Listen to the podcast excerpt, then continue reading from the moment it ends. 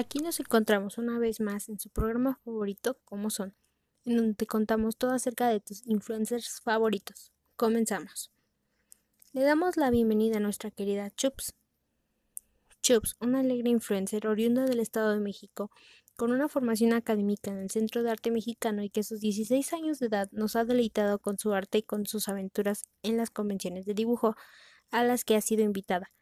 Con 5 millones de suscriptores, su canal se ha convertido en uno de los más grandes en el apartado del arte. Sin duda alguna, una chica talentosa que comparte su arte y algunos de sus tips con sus seguidores, y eso es totalmente digno de admiración.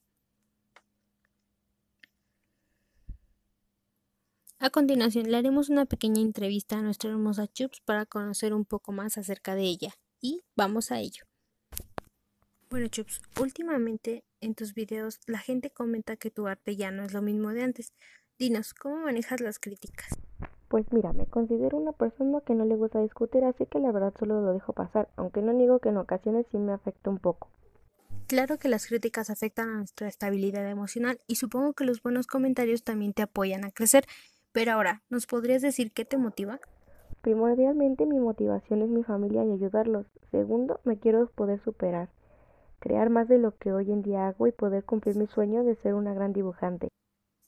Claro que la familia siempre es una gran motivación y una muy linda, por cierto.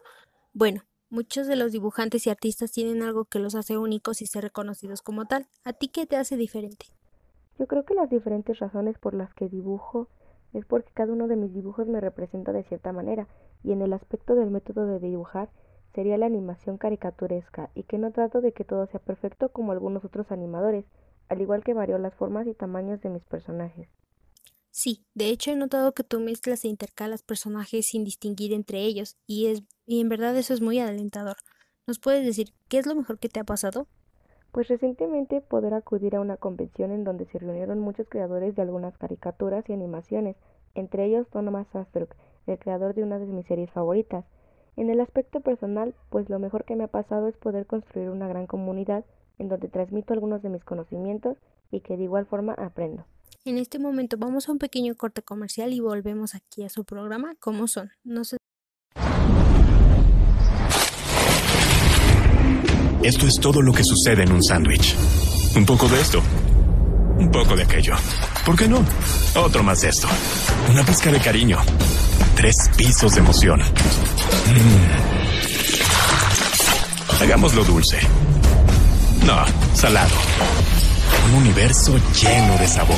El mundo nunca volverá a ver algo tan hermoso.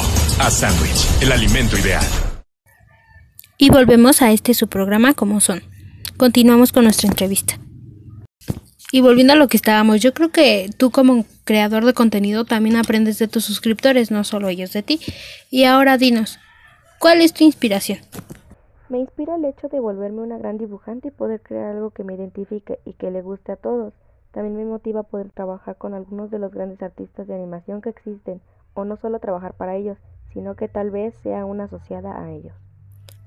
Hablando de grandes animadores y artistas con los que te gustaría colaborar, dinos, ¿tienes algún ídolo como fuente de inspiración? Sí, mira, uno de ellos es Thomas Astruc, que ya lo había mencionado hace un momento. Me encanta la forma de animación en 3D que él usa y por otro lado el artista Hajime Ishiyama, el cual también tiene buenas animaciones, primordialmente en 2D o también llamado anime. Wow, esto es uno que uno de los datos que la mayoría de tus fans no conocían de ti. Pero así como estos ídolos tienen algo que los caracteriza, ¿nos podrías decir qué parte de tu arte dirías que te caracteriza? que combina un poco el realismo con el dibujo, pero no todos son perfectos ni, tienen que ser hermosos, aunque por ahora me enfoco en dominar la animación 2D. Sí, como lo comentaba hace un momento, se nota que tus personajes no tienen que tener ese estereotipo de perfección. Y ya que estamos con esto de los dibujos, ¿tienes alguna manía cuando dibujas? Yo consideraría que una manía que no hago es que no hago bocetos, yo me enfoco en el dibujo, o sea, no hago primero algo para guiarme, sino que voy directo al dibujo. Es algo que me ayuda mucho más a enfocarme en un estilo libre que guiarme en un boceto. Entonces, considerando algunos de los puntos anteriores que ya has mencionado, ¿nos podrías decir por qué te gusta dibujar? Me gusta dibujar porque es una forma en la que soy libre de expresar todas y cada una de las emociones o sentimientos sin que nadie me juzgue.